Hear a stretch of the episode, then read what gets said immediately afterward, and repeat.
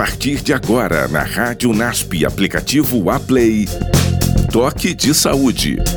Um bate-papo para a promoção do seu bem-estar. Podcast do projeto de extensão do Programa de Mestrado em Promoção da Saúde do NASP Campus São Paulo.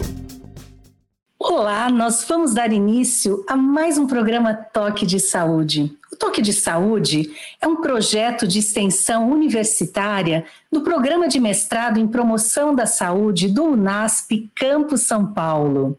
E nós estamos hoje aqui com mais um convidado especial, professor doutor Maurício Lamano Ferreira. O Maurício ele é biólogo e geocientista de formação inicial, ele é mestre pelo Instituto de Botânica e é doutor e pós-doutor em ecologia na Universidade de São Paulo. Atualmente, o Maurício ele é docente no programa de mestrado em promoção da saúde no UNASP Campus São Paulo.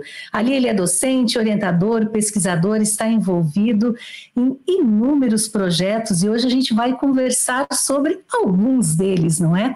Porque a temática hoje realmente interessa a todos nós. Nós vamos falar sobre áreas verdes e bem-estar. Quantos de nós não ficamos interessados no nosso dia a dia de procurar um espaço próximo das áreas verdes para passar alguns momentos, às vezes alguns momentos de lazer, ou mesmo mais tempo durante a semana, e alguns até conseguem conviver próximos de, amb de ambientes como esses. Então, nós vamos ouvir aqui um pouquinho doutor Maurício, que além de ser um professor pesquisador, ele tem desenvolvido assessoria de pesquisa para a Secretaria Municipal do Verde, é envolvido como pesquisador, cientista, colaborador nessa área, principalmente com uma preocupação especial com os nossos ecossistemas. Maurício, seja bem-vindo, tudo bem com você? Eu sei que você está envolvido agora, né, nesses últimos tempos, teve uma aprovação especial de um projeto vinculado também às áreas verdes, em áreas urbanas aqui na cidade de São Paulo. Então, vamos conhecer um pouquinho mais de um desses projetos, não é, Maurício? Tudo bem? Tudo bem, Cris. Boa tarde. Boa tarde aos ouvintes. Boa tarde a toda a comunidade. É um prazer enorme estar aqui com vocês, ao vivo, na Rádio NASP e no programa Toque de Saúde em especial. É, Cris, é, de fato, tive, nós, nós fomos contemplados recentemente, né?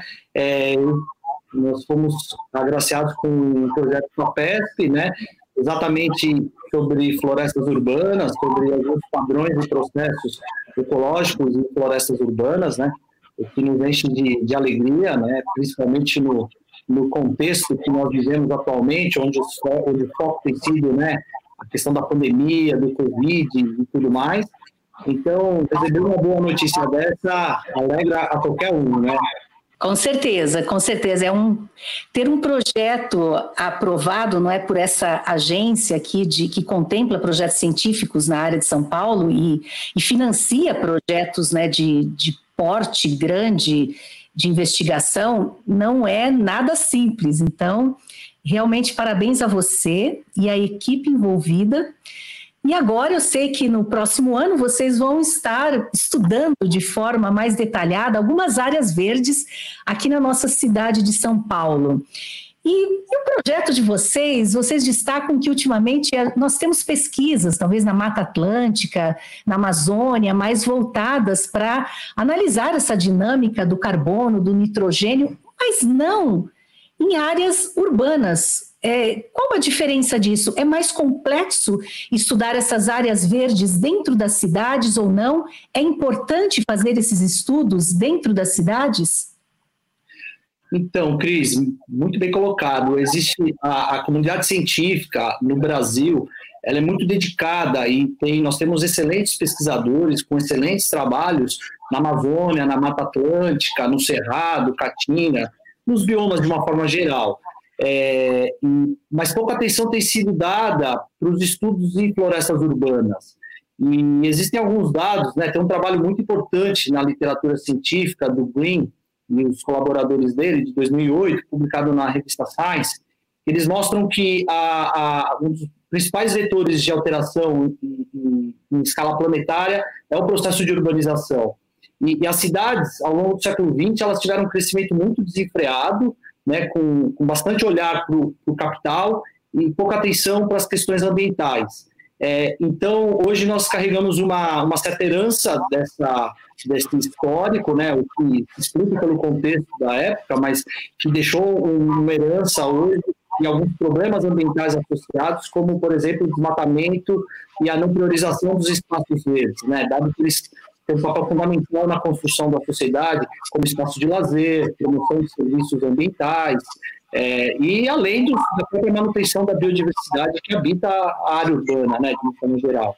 Então, é, em, em, virtude dessa grande atenção que foi dada para outros, outras tipologias florestais é, e até outros ecossistemas, é, as florestas urbanas elas têm protagonizado né, algum um interesse científico por alguns grupos de pesquisa, né, mundo afora, e no Brasil existem alguns pesquisadores, né?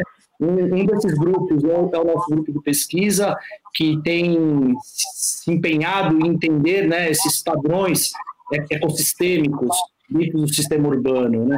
Se nós pararmos para pensar, um, um dos grandes problemas que enfrentamos atualmente é justamente essas mudanças climáticas e todas as consequências que vêm por detrás disso.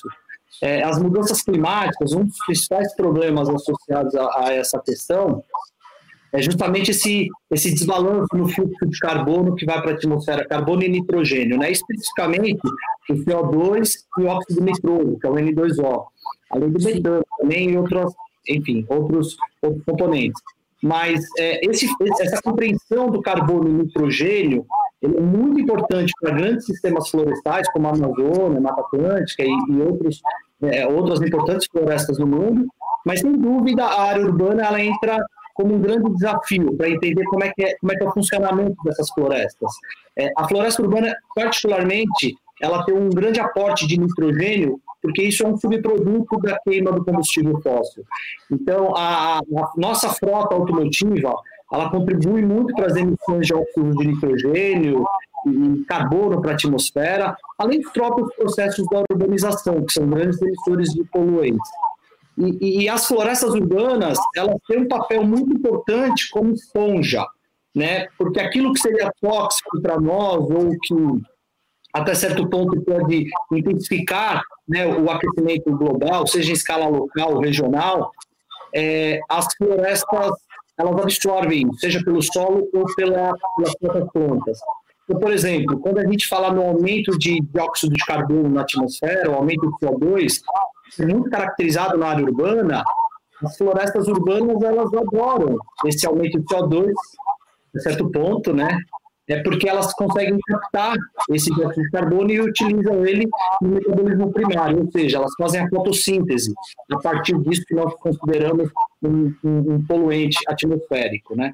Além do que, outras formas de nitrogênio também podem é, estar é, é, nesses sistemas florestais e passando por uma série de processos né, entre as bactérias, entre a própria a, a flora, a flora microbiana e a própria vegetação, isso pode estar sendo de alguma forma metabolizado dentro do ecossistema.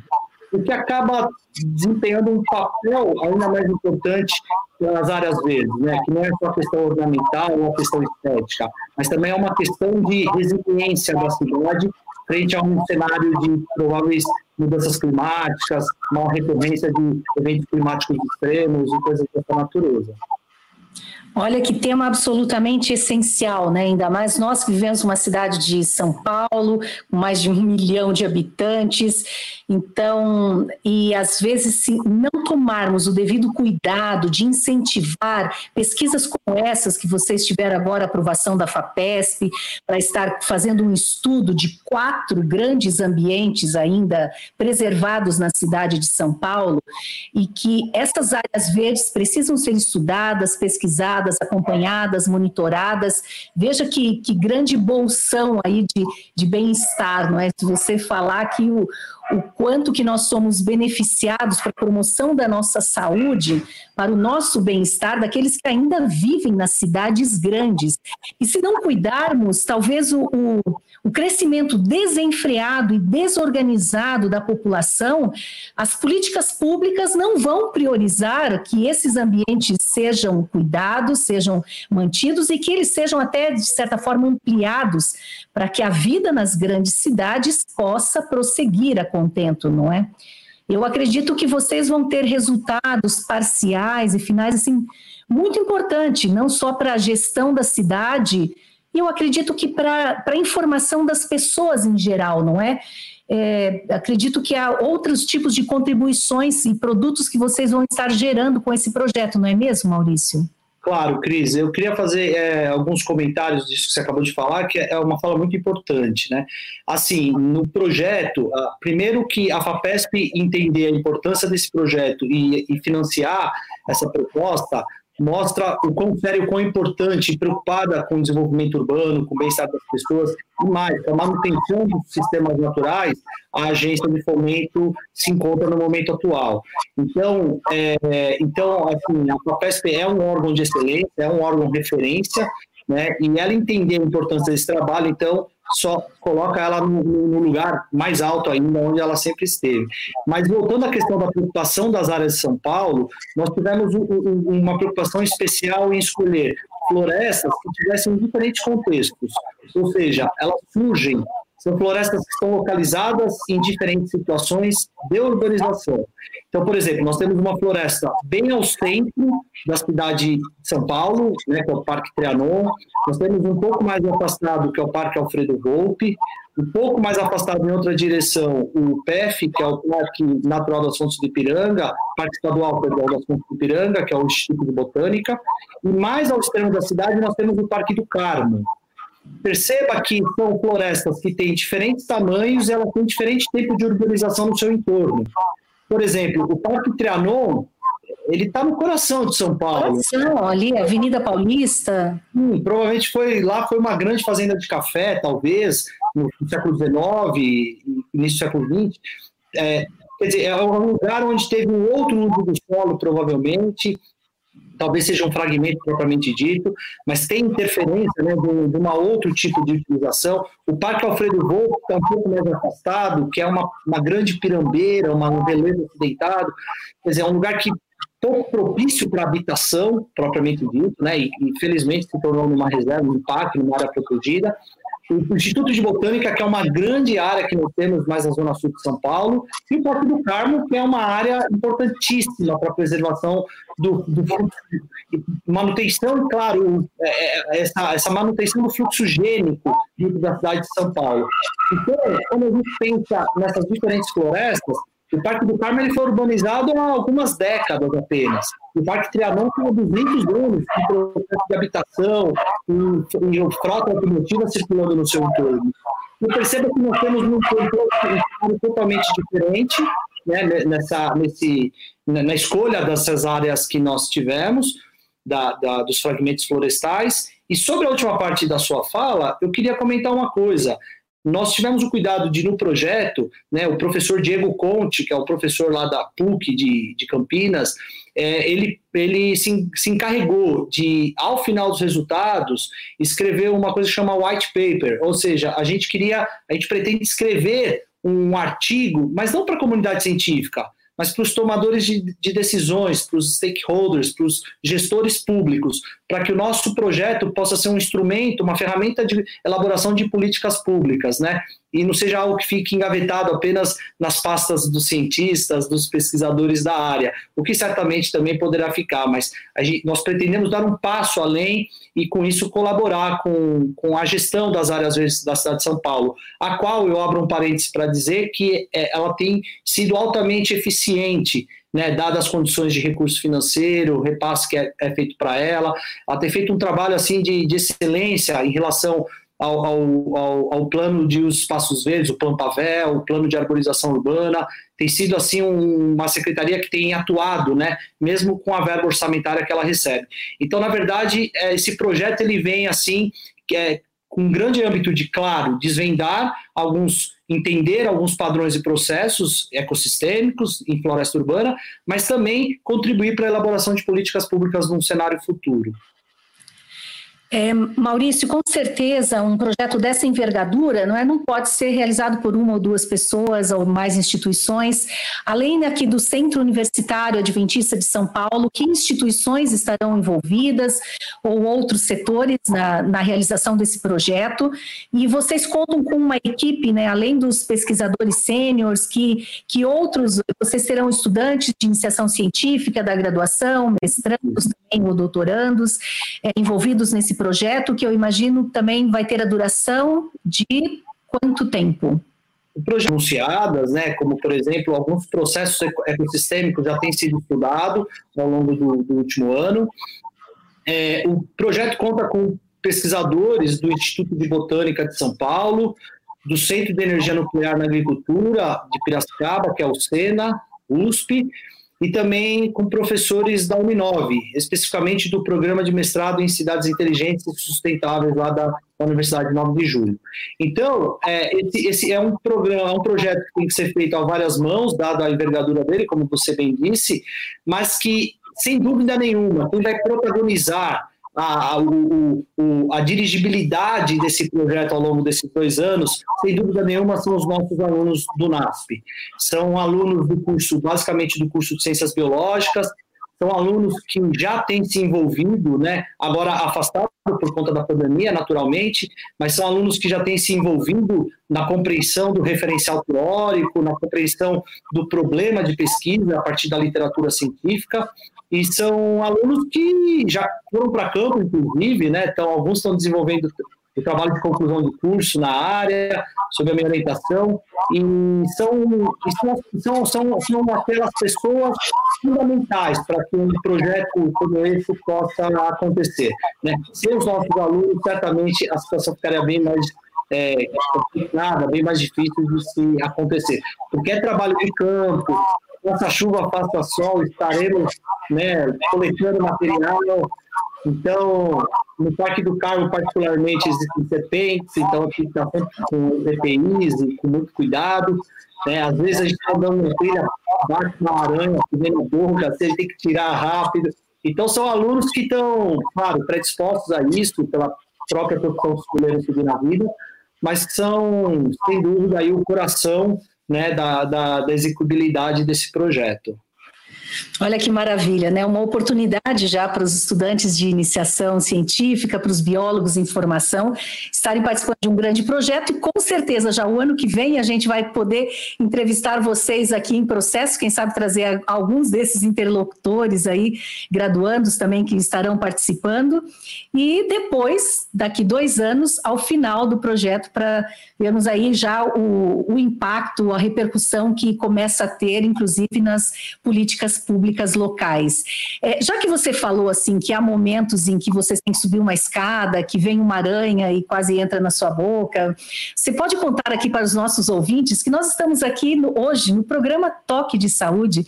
O Toque de Saúde é um projeto de extensão universitária do programa de mestrado em promoção da saúde do UNASP Campo São Paulo. E hoje, em especial, entrevistamos aqui o Dr. Maurício Lamano Ferreiro, conversando conosco sobre um projeto aqui fresquinho sobre áreas verdes e bem-estar, que eles estão iniciando aqui a, na cidade de São Paulo, um projeto de dois anos aprovado pela FAPESP e que com certeza trará importantes contribuições para a nossa cidade, não é? E para outros interlocutores de, de diferentes locais, não é? No Brasil ou no mundo, que tiverem acesso aos resultados dessa importante pesquisa. Mas o dia a dia de um pesquisador nessa área também não é muito simples. Você pode contar pelo menos um incidente, doutor Maurício Lamano? Porque nós sabemos que às vezes você está com a escada, às vezes você está com uma bromélia, levando em alguma região estratégica, não é? Tem que subir, descer. E, desse, e nesse espaço, analisando aqui a, a, a, incidência de nitrogênio de carbono, solo, planta, atmosfera, aqui nesses parques de São Paulo, você pode só contar um incidente, o que, que vocês vão ter que fazer de coleta? Podemos sim, Cris, claro. É, veja bem, assim, das coisas mais interessantes de todas, né, é ver o professor levar um tombo no meio da floresta. Né? Acho que é essa, é a parte mais engraçada, talvez, de toda a história, né? É, brincadeiras à parte, nós temos a, é um trabalho árduo, né? É um trabalho físico bastante que exige bastante. Então, por exemplo, agora em julho, nós vamos medir o diâmetro das árvores e nós medimos com uma fita métrica, uma fita de costureira mesmo. Nós vamos medir o diâmetro de 6.200 árvores. Caramba! Temos que, é, todas elas têm uma plaquinha. Isso em um único parque? Não, isso no, nos quatro parques, juntando todos os parques. Na verdade, nós temos é, uma plaquinha de identificação, né, que tem um número da árvore, e nós temos, claro, uma tabela, uma planilha que nos, que nos dá todas as informações de, de espécie, família, toda a classificação taxonômica. É, ela tem um endereço também. Elas, essas árvores estão em parcelas, em quadrantes, e elas, as árvores são marcadas por coordenadas geográficas X e Y. Então, nós sabemos que uma árvore está na parcela tal, a tantos metros em X e tantos metros em Y, ou seja, existe um sistema de coordenadas que a gente sabe o endereço dessa, dessa árvore também na floresta, né? O que é importante para nós, porque, veja, é um projeto que conta com, com autorização da Secretaria do Verde e do Meio Ambiente é, e é um projeto de 10 anos, é um projeto de longo prazo. Nós temos que voltar anualmente nelas para averiguar se elas estão, quanto elas cresceram, quanto que elas sequestraram de carbono, naquela história que eu expliquei de esponja, né? Quer dizer, nós voltamos todo ano para monitorar essa biodiversidade urbana. Então, é, é, é um trabalho assim que exige uma organização muito grande de campo. E, claro, tem árvores que são 15, 20 metros de altura, e onde nós medimos, às vezes precisa de escada. Então, nós temos que andar na mata também com a escada. Às vezes, por exemplo, o Trianon tem muita. Tem um, um grupo lá de taxonômico de aranha, uma aranha grandona, ela assusta. Assim, você, e quando nós estamos andando, a gente não consegue ver a teia, às vezes, à tarde, por causa daquela penumbra, né? É um lugar muito, com muita sombra, o Parque Trianon. Então, quando nós estamos andando no meio da mata, de repente, aquela teia de aranha na cara, isso dá uma certa agonia, né? Mas se tira assim e continua. Então, assim, basicamente é um trabalho que exige, né? Um, um preparo físico dos alunos, é bastante desgastante o trabalho de campo. Nós almoçamos no próprio campo, então levamos água, lanche, às vezes fazemos até um piquenique né, no meio do campo, mas é uma, um trabalho desgastante, assim, pra, que exige bastante dos alunos. Né? E claro, é um trabalho exigente, é? é exigente teoricamente em estudo e em isolamento de cada um desses biólogos né, e outros pesquisadores envolvidos, e também é exigente no campo, não é? Então, fisicamente, você está ali, na, faça chuva, faça sol, esteja ventando ou não, vocês estão ali fazendo as coletas necessárias e no tempo determinado. Mas parabéns por esse trabalho. E eu sei que há um projeto também que já está rodando é, no Guarujá, em que vocês estão monitorando alguns aspectos da poluição também essa questão da qualidade do ar sempre será muito importante para o nosso bem-estar. Você pode dizer em um, dois minutos alguma coisa sobre a poluição e no Guarujá esse projeto? Claro. É, lá no Guarujá, nós, tamo, nós também estamos estudando alguns parâmetros em florestas urbanas. É, o Guarujá tem sofre de um problema de escoamento, né? Lá tem é, um, uma região portuária, então tem um fluxo de caminhão muito grande, uma grande, é, uma grande é, emissão de poluentes atmosféricos, principalmente dessa frota pesada. E nós estamos monitorando num bairro é, chamado Vicente de Carvalho, estamos monitorando a contaminação atmosférica, é, bem como é, tentando entender os casos de problemas de saúde, problemas respiratórios e problemas é, dermatológicos que a poluição pode causar. Então, nós temos um grupo de alunos, a, a professora da Uninove que está encabeçando esse projeto, basicamente. É, é um projeto que nós entendemos a, a, concentração de poluentes na rua, entendemos também dentro das florestas urbanas, e nós estamos procurando entender as pessoas que estão com esses problemas de saúde.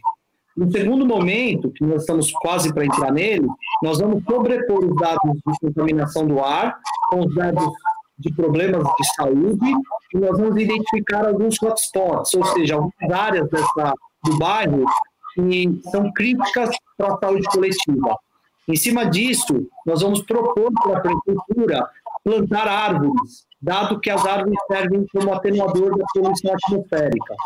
A segunda parte do projeto está sendo feito bem nas florestas urbanas para saber qual é o potencial de filtro biológico que essas árvores têm. Ou seja, a poluição atmosférica passa pela vegetação e chega até onde, propriamente dito. É, eu não posso deixar de destacar, Cris, que esse projeto, assim como de São Paulo, o projeto do Guarujá só pôde acontecer porque a Secretaria de Meio Ambiente acredita na proposta da união entre academia e poder público. Porque se nós não tivéssemos essa, essa, essa, essa, essas mãos dadas nesse momento, seria novamente a gestão pública fazendo seu serviço e a academia produzindo seus artigos científicos isso teria um abismo entre os dois. Então, eu entendo que a, a, gestão pública, no caso especificamente a Secretaria de Meio Ambiente, a Secretaria de Saúde do Guarujá, ela, ela permite a, a essa, essa invasão da academia, da universidade, para gerar resultados, para que eles possam gerar políticas públicas de qualidade para o munícipe do, da cidade. Então, isso é fundamental quando a gente pensa né, na estrutura da academia e na estrutura da gestão pública. Eu acho que é, isso, é uma, isso, é, isso deve ser destacado, porque de nada valeria o esforço dos, né, dos, pesquisadores, dos cientistas, se os nossos políticos, se os nossos gestores públicos não utilizam esses resultados para promoção de, de benfeitoria ou para ter um olhar diferenciado para o munícipe de uma forma geral, né? Verdadeira parceria entre a universidade, não é, as secretarias municipais de saúde, as secretarias de meio ambiente. Então, parabéns ao município do Guarujá, não é, por todo esse envolvimento, por essa essa interface de seriedade com o trabalho de pesquisa universitário, para a melhoria do bem-estar dos munícipes. Então, é um, é um interesse verdadeiro de estar usando as ferramentas adequadas de pesquisa para promover não só o desenvolvimento, mas um desenvolvimento sustentável e para melhorar a qualidade de vida, para promover saúde entre as pessoas. Então, realmente, essas iniciativas são iniciativas exitosas, não é, Maurício? E que nós precisamos destacar que é muito importante nós termos parcerias como essa que ocorre com a Secretaria Municipal no município de Guarujá. Então, assim, olha, parabéns pelo seu trabalho, sua pesquisa.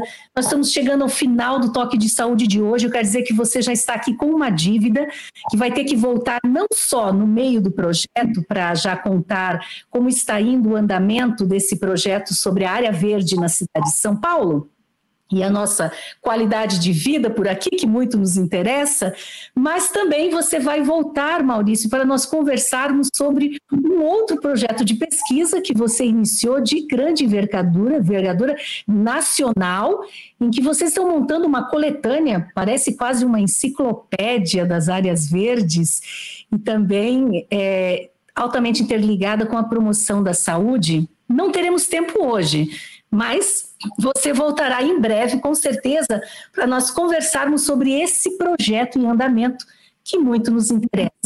Mas antes de terminarmos aqui o nosso toque de saúde de hoje, Maurício, para as pessoas em geral, para os nossos ouvintes que estão aí próximos de áreas verdes ou não, o que, que você pode dizer como um conselho, como um recado né, de um professor pesquisador nessa área para, para os cidadãos, para nós cidadãos em geral? E de que forma nós podemos acompanhar ou incentivar melhor políticas públicas nessa direção? Muito bem, Cris. Olha, eu diria que as pessoas utilizarem o máximo que elas puderem esses espaços públicos. É, eu sou muito a favor desses espaços públicos, da democratização desses espaços, para que é, é, sejam espaços, claro, gratuitos, e que todos tenham acesso a eles, né, a esses, todos esses parques, de uma forma geral. E acho que uma forma de ajudar, que poucas pessoas talvez saibam, às vezes as pessoas falam assim, ah, vou plantar uma árvore na praça, quero contribuir com o meio ambiente, isso às vezes pode ser prejudicial. Às vezes a pessoa pode plantar uma espécie que é chamada espécie, espécie invasora, isso tem uma série de implicações ecológicas. Então, a melhor forma de, de, de ajudar o meio ambiente é, é ver é, se a pessoa que tiver anseio de plantar uma árvore, vá à Secretaria do Meio Ambiente da sua cidade, pergunte se pode, mande um e-mail, um telefonema, e a partir daí, com essa permissão, sim, faça o plantio né, dentro do seu quintal, preste atenção na lista indicada, na lista de espécies indicadas pelas prefeituras, nos planos de arborização, e claro, frequente os espaços verdes, aproveite, desfrute, mantenha a distância nesse período de pandemia, a distância necessária, e aproveite o máximo que puder com a família, porque uma das funções essenciais dos espaços verdes urbanos é de fato promover esse bem-estar para a população, o que está associado à melhoria da saúde física e mental de todo mundo. Obrigada, Maurício. Foi altamente, foi enriquecedor nós conversarmos com você e talvez até entendermos o quanto é importante nós, todos cidadãos, estarmos mais em contato com a Secretaria do Verde do nosso município, para que nossas ações sejam verdadeiramente conjuntas, coletivas, para o bem de todos nós. Obrigado, ouvinte, pela sua participação e até o próximo Toque de Saúde. Um grande abraço. Você ouviu na Rádio NASP, aplicativo Aplay, Toque de Saúde. Um bate-papo para a promoção do seu bem-estar. Podcast do projeto de extensão do Programa de Mestrado em Promoção da Saúde do NASP Campus São Paulo.